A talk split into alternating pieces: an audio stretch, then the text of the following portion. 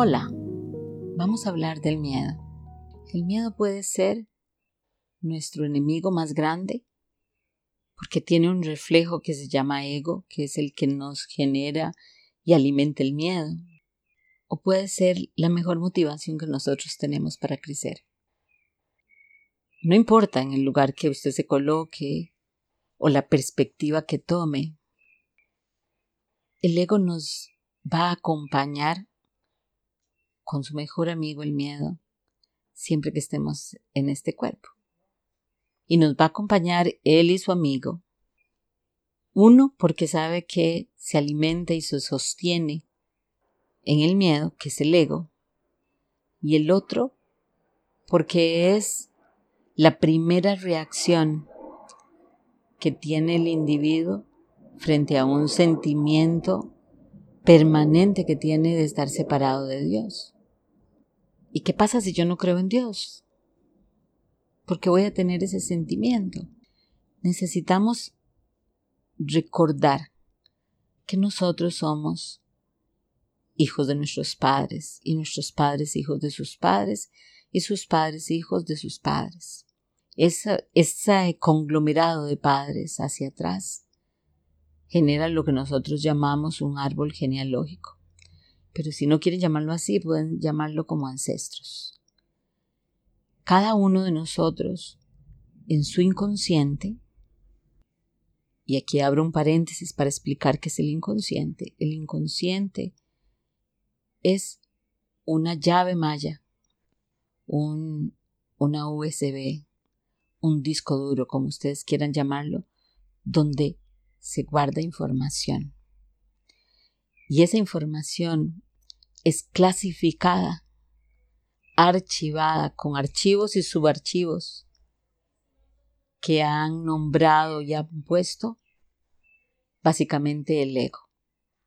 Si yo les cuento un cuento, un cuento pequeñito, les puedo decir que es, yo solamente soy un niño que mi padre y mi madre traen al mundo porque tienen amor entre ellos y quieren multiplicar su amor. Y de pronto comienzo a darme cuenta que no estoy cerca de mi padre y mi madre, que no soy uno con ellos. ¿Por qué me doy cuenta? Porque me doy cuenta que ellos se van y regresan y yo me quedo en casa.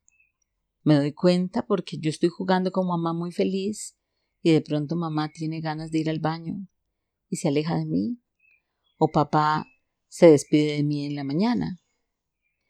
Todas esas partidas, todas esas distancias, todas esas pequeñas o grandes separaciones me hacen sentir o recordar el miedo ancestral.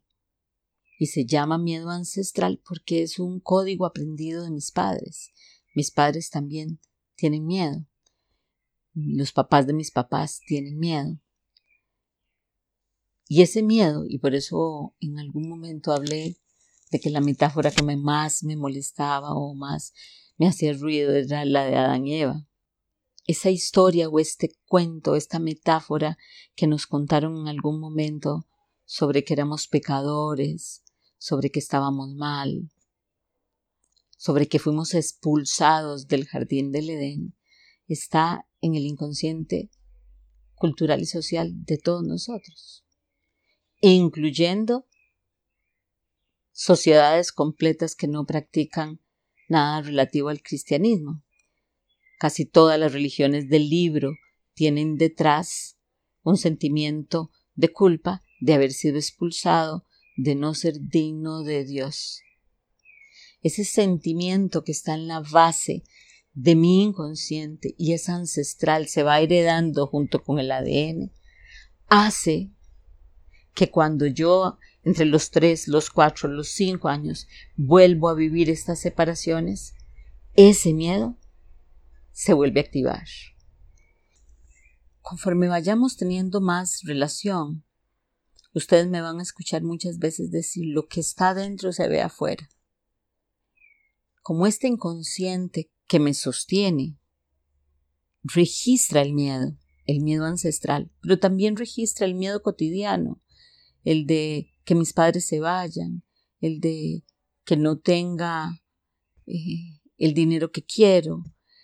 Como este miedo es activado de manera permanente, es como si yo le diera a una computadora eh, actualizar constantemente. Entonces el miedo siempre está actualizado.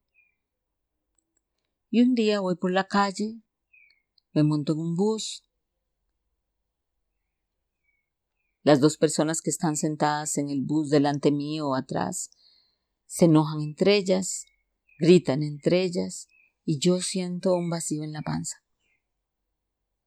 Ese es el miedo.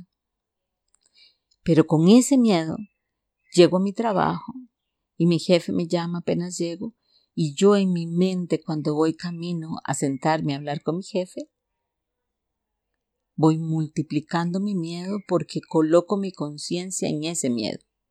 Entonces comienzo a inventarme nuevos escenarios y digo, me van a despedir, ya no voy a poder pagar mi casa, ya no voy a poder hacer esto, ya no voy a poder hacer lo otro, seguramente mi novia o mi novio me van a dejar, yo que quería hacer todo esto y voy alimentando el miedo.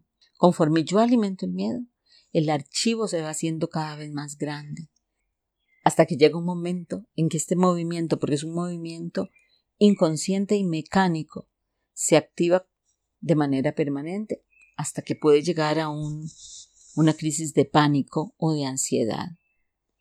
¿Cuándo comienza ese miedo estando nosotros en el cuerpo? Cuando nosotros estamos en el vientre de la madre, lo primero que sentimos, aparte del amor y el afecto de esa presencia en ese lugar tan bello, es miedo, es miedo a perder ese lugar tan bello. Cuando nacemos, tenemos miedo a esa separación cuando vamos creciendo, por ahí de los dos años, comenzamos a tener miedo de no poder tener un lenguaje que haga que los otros de quienes dependo me nutran. ¿Qué quiere decir esto? No sé si tengo que llorar dos veces seguidas para que papá me ponga atención o si frente a mamá más bien tengo que sonreír y yo voy probando prueba y error hasta que comienzo a descubrir cuál es el lenguaje con el que voy a obtener la colaboración y la ayuda de mis padres y de los que están a la par, o mis abuelos o las personas adultas que me cuiden. Pero ya para ese momento el miedo está ahí instalado. Y a partir de ahí viene la educación y me dicen, bueno, si no sacas buenas notas, papá se va a enojar. Y yo lo que escucho es, si no saco buenas notas, papá no me va a querer y me da más miedo. Y oigo cuando mamá me dice, sos una chiquita mala, porque le quitaste el juguete a Juliana, la de la esquina. Y yo lo que oigo cuando me dicen eso es, si seguís siendo así no te van a querer. Y el miedo se instala ahí. Y así sucesivamente voy teniendo experiencias constantemente que se vuelve un estímulo, una experiencia externa, una acción-reacción en mi cuerpo y algo que se guarda en el archivo del inconsciente para que otra vez se vuelva a proyectar y otra vez vuelva a generar una respuesta mecánica y otra vez se vuelve a guardar en el archivo del inconsciente. Este círculo vicioso que es el miedo, para poderlo romper solamente se puede a través del amor. Lo contrario al miedo, al miedo es el amor. Y para poder desarrollar el amor, yo tengo que haber comenzado a contestarme mi primera pregunta y es ¿quién soy? Y comenzar a construir una red de creencias que me sostenga. No es una red de creencias heredadas, es una red de creencias mía, que yo construya, que, que me sostenga a mí. Cuando yo comienzo a hacer eso, solamente con hacer eso, voy a comenzar a darme cuenta que me voy sintiendo cada vez más seguro. Mi segundo tip para ustedes sería comiencen por sentir. Levántense, un día le, le daba una tarea a una persona y le decía, solamente siéntese cuando acaba de levantarse y pregúntese, ¿qué estoy sintiendo?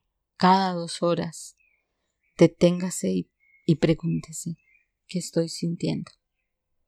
Y va a comenzar a encontrar la forma de incidir en su propia vida. Va a comenzar a desarrollar el observador primero, porque si a las dos horas de tener una vida activa usted se detiene y dice, ¿qué siento? Inevitablemente va a aparecer otra parte mía que va a observarme. Y de hacer esto, por lo menos una semana, ese observador se va a comenzar a poner cada vez más activo.